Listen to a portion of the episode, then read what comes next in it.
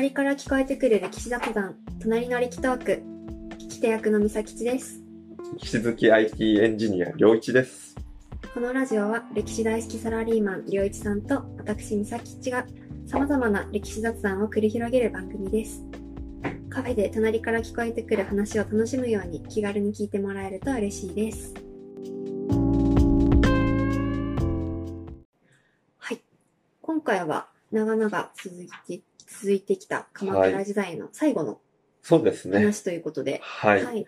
鎌倉時代のクライマックスとうんいうところで、まあこれからですね、この後、室町時代について、今回から鎌倉時代が終わったら、室町時代について続きで話していくんですけど、うんまあそれの室町時代になった時に、室町時代初期に、まあ起こった大混乱に、の引き金になったうんうんとても重要なことが鎌倉時代に起きてしまっているので、うんうん最後、鎌倉時代の総括として、その最後の大混乱を引き起こす原因になった、まあ、ある問題について話を今回はしていきたいなと思います。おーいいですね。なんか、歴史って続いてるんだなみたいなことすごい感じる。そうなんですよ。やっぱりね、その、時代時代で基本的にはなんか切れてるように見えるんだけど、うんそ、そこには、その、次の時代に移ってく理由がしっかりあるっていうのが、まあ、どの時代にも必ず説明つけられるっていうところで。で特にこの鎌倉から室町にあたっては、かなりガラッとあ、そうなんだ。変わるっていうところで、うんまあ、今回話題にする二つの高等っていうのが今回のキーワードになります。高等、はい。ど、どういう感じですか？漢字で書くと、天皇の能の字。はいはい。まあ、皇族とかうん。いう言い方もすると思うんですけど、その皇に、統一の統。ああ、高等、それで高等。それで皇統と読みます。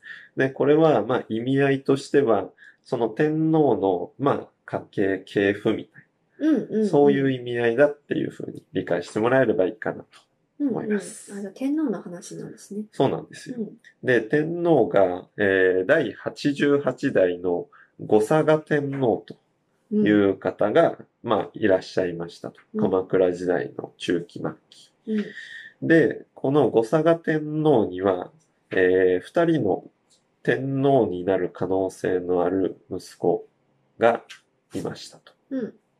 で、兄を、えー後の後深草天皇、うん。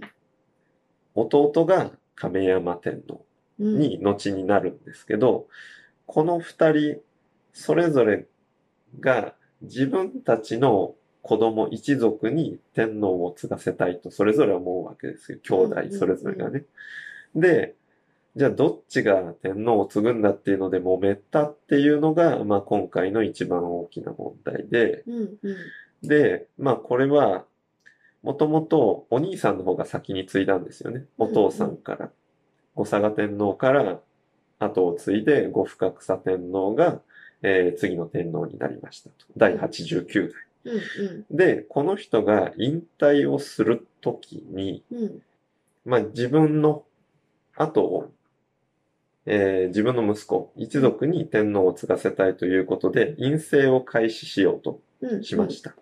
で、陰性っていうのを振り返ると、陰性は、えーまあ自分の一族に、えー天皇を継がせて自分が上皇になって、うん。うん。で、その天皇の、まあ親とか、まあおじいちゃんであるという立場で、まあ実権を握って裏で操ろううん。というのが陰性っていうお話を、まあ前回、前回というか、まあ昔過去にうん。うん。しましたね。はい、配信の中でしたと思うんですけど、で、後深草天皇も上皇になってそれをやろうとしましたと。うん。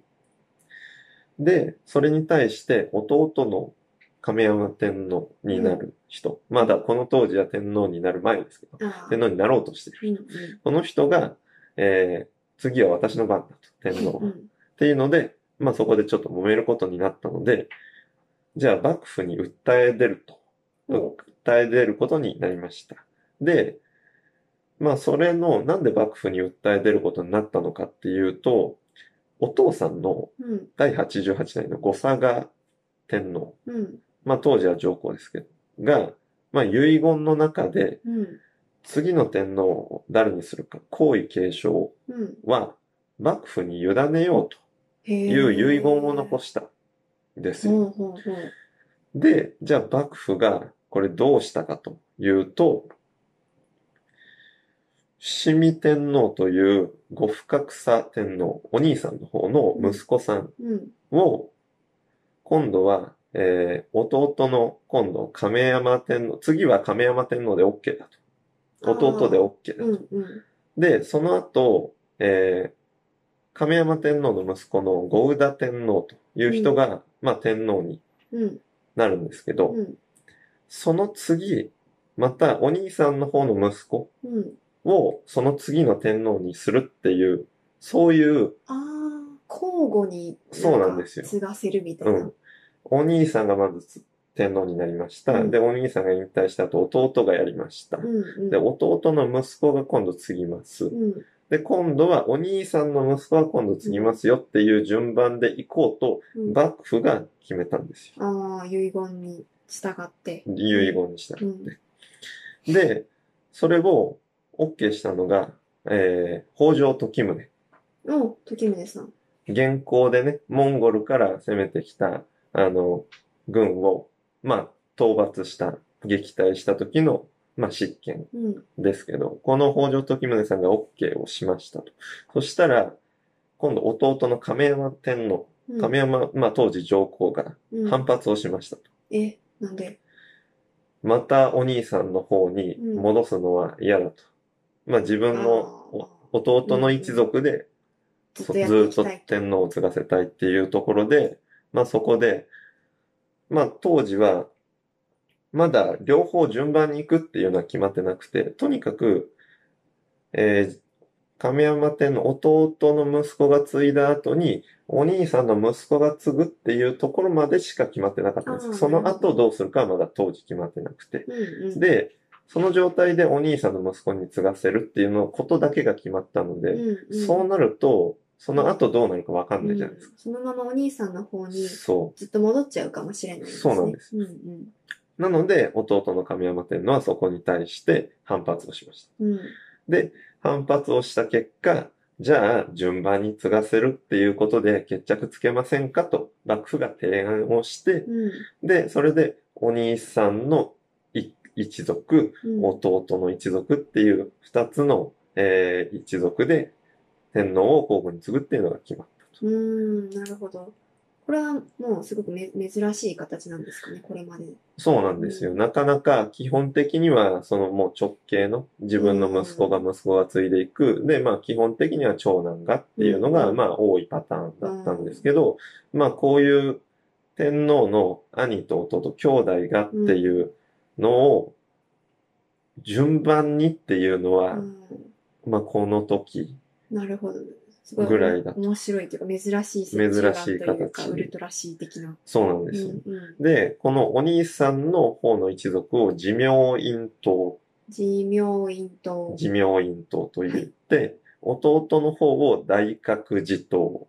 大覚寺と、はい。うんまあ、それぞれお寺の名前なんですけど、なんかっぽいですね。そうなんです。で、その二つの党、最後の党っていうのは統一の党、あの、うん高等の党ですね。。うんなので、二つの高等が、まあ、並立したとうん。いうことが、後々、まあ、鎌倉幕府が滅んだ後うんに、えーどちらの天皇、えーどちらの、えー高等の天皇が、せえー正式な天皇かっていうのが揉める原因になって、うんうん。天皇が二人出てしまう。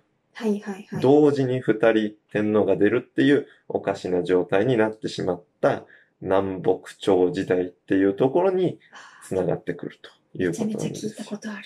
なんか教科書にあった、なんか南北朝の動乱みたいな。そうそうそうそう。